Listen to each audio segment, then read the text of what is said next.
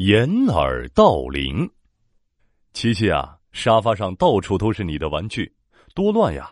赶紧收拾一下吧。好的，好的。嘿嘿嘿，好了，爸爸，现在你看不到玩具了吧？我做的很棒吧？呃，琪琪，你你怎么用毯子把这些玩具盖起来了呀？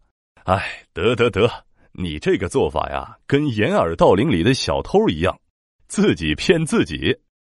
掩耳盗铃？什么眼睛、耳朵呀？爸爸，你在说什么呢？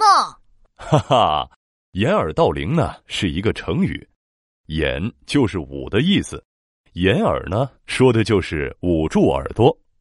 它出自《吕氏春秋·自知》。说的是呀，一个小偷去偷铃铛，因为害怕别人听见声音，就把自己的耳朵捂住了，以为这样别人也听不见了，比喻自己欺骗自己，明明掩盖不住的事情，偏要想办法掩盖。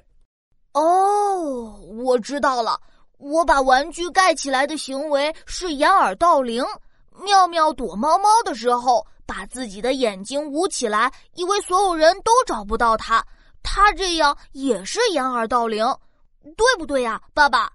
哈哈哈哈没错。那琪琪，现在呀，去把玩具收到玩具柜里去吧。